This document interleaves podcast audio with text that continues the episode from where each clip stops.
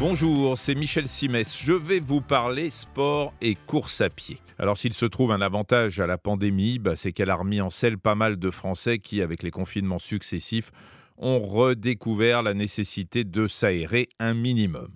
Et avec ça, l'envie de se mettre ou de se remettre à la course à pied. Je sais que je fais peur à tous ceux qui ont tenté de courir et qui, pour cause de manque d'entraînement, ont eu l'impression qu'on leur plantait des aiguilles dans la cage thoracique et se sont dit plus jamais.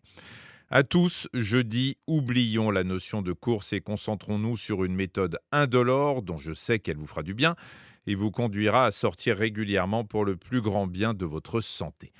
Pour bien courir, je vous propose de commencer par ne pas courir. Alors je m'explique, hein, je me mets dans la peau de ceux qui se disent je vais souffrir avant même d'avoir mal. Je leur propose de chausser des baskets, un short ou un collant et de commencer par marcher. Uniquement marcher. Jusque-là, tout va bien. Quand vous vous sentez suffisamment échauffé, continuez à marcher, mais en accentuant le geste. Concrètement, vous levez le genou bien haut, le droit, puis le gauche. Faites une centaine de mètres comme ça. Ensuite, vous accentuez le coup de talon dans les fesses. Pareil, vous faites 100 mètres comme ça. Et c'est ainsi que vous allez avoir l'impression que vous courez au ralenti.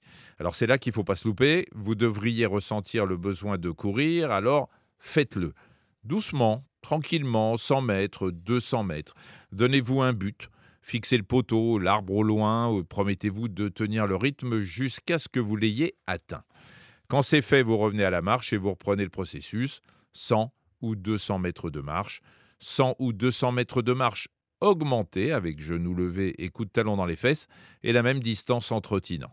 Cette méthode est la plus douce qui soit, vous ne devez jamais être essoufflé, vous pouvez faire ça en couple hein, tout en parlant.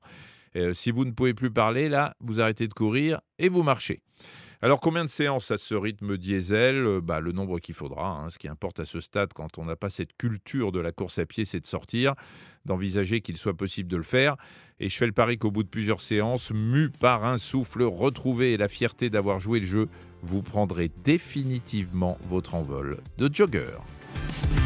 Merci d'avoir écouté cet épisode de Ça va beaucoup mieux. Si vous avez aimé, n'hésitez pas à en parler autour de vous et à nous mettre des étoiles. Retrouvez tous les épisodes sur l'application RTL, rtl.fr et sur toutes les plateformes partenaires. À très vite.